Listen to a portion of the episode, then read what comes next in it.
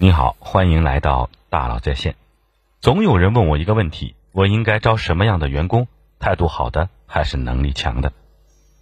我说这个问题呢，其实非常难回答。今天呢，我们就来聊一聊为什么应该招能力强的还是态度好的员工？其实暗示了一件事：你是站在一维的角度在招人。从几何的角度，一维是一条线，要么向左，要么向右，你只能选一个。如果你从一维度的角度去招人，那你几乎一定要做取舍。那有没有一种可能不用取舍，既要能力强，又要态度好呢？有可能，前提是你要站在二维的视角去招人。这个时候，它就不是一个非此即彼的问题了。你可以同时招到能力强、态度好的员工。我来举个例子：你准备招一名设计师 A 来面试，面试结束后呢，你让他设计了一张海报。很快，A 提交了作品。但是你觉得还有改进的空间，于是让他修改，他很爽快的答应了，但交了作品还是差点意思。于是你又提出了修改意见，这次他依旧耐心的做了修改。你心想，这个人态度也太好了吧？隔了几天，B 来面试，你同样让他交一份作品，你发现他设计的东西确实要比 A 好，但是还可以优化。于是你委婉的跟 B 提了建议，但是 B。表现了明显的抗拒。A 态度更好，B 能力更强，到底招谁呢？你陷入了纠结。但是有没有一种情况，有一个设计师，同时满足了两种诉求，不仅能力强，而且态度还很好。我这里有张图，X 轴代表是态度，Y 轴代表是能力。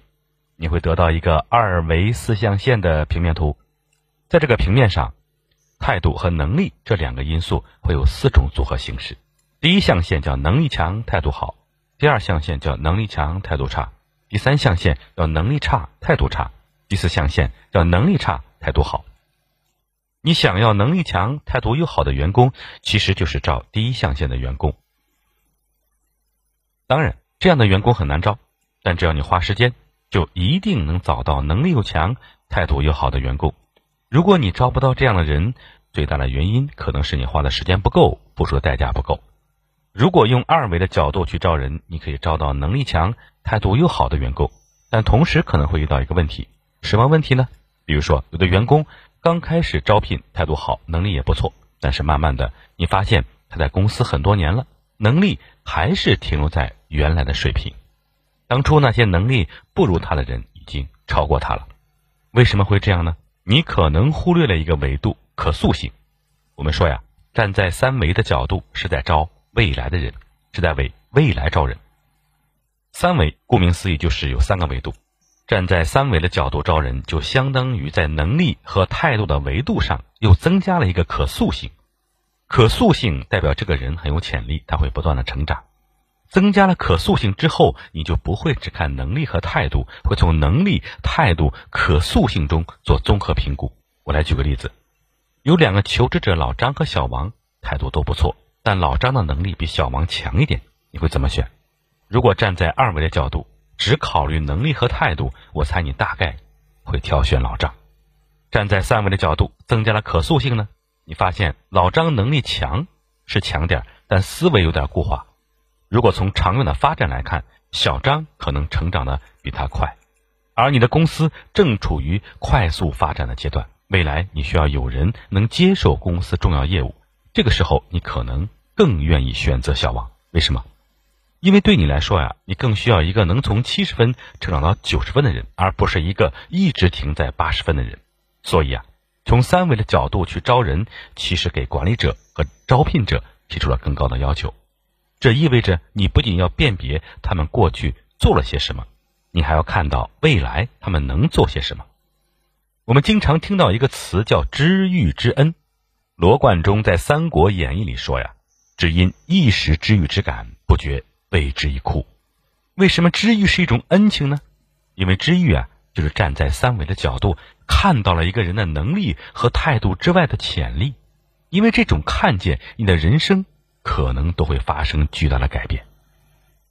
讲个故事：海底捞刚刚成立的时候，找初创员工是件让张勇特别头疼的事情。因为他不想招一般的服务员，他希望招的人除了踏实勤奋，还要有做大事的魅力，要有理想、有抱负。张勇就是站在三维的视角去招人，但是去哪招这些人呢？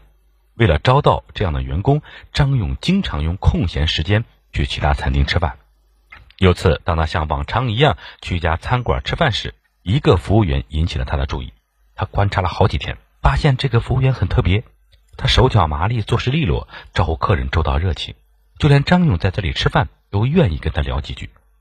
虽然他只是服务员，张勇觉得他很有潜力。和这个服务员接触了几次，张勇决定把他去海底捞。这个服务员就是杨小丽。不久后，他成了海底捞的员工。而他果然没有让张勇失望。后来，张勇准备带海底捞走出简阳，第一站选择了西安。当时只有二十出头的杨小丽接下了这个重任，带着一帮服务员去西安开辟了新战场。黄铁英教授在他的书里提到过一个关于杨小丽的故事。杨小丽到西安后呢，很快就遇到了麻烦。有一次，三个喝多了顾客和海底捞的服务员吵了起来，最终争吵发生了动手，男客人动手打了海底捞两位女服务员。看到男客人打女服务员，其他的男服务员也忍不住了，也把闹事的男客人打了一顿。男客人走之前撂了一句话：“你们等着。”几个小时后呢，两辆卡车朝海底捞开来，不一会儿，从车上下来六十多个手持棍棒的彪形大汉。这些人完全不讲道理，开口就要五万元的赔偿费，如果不给就把店砸了。海底捞员工见状，马上拨打电话报警，但等警察来还需要一段时间。而马路对面有六十多个来势汹汹的大汉等回复，怎么办？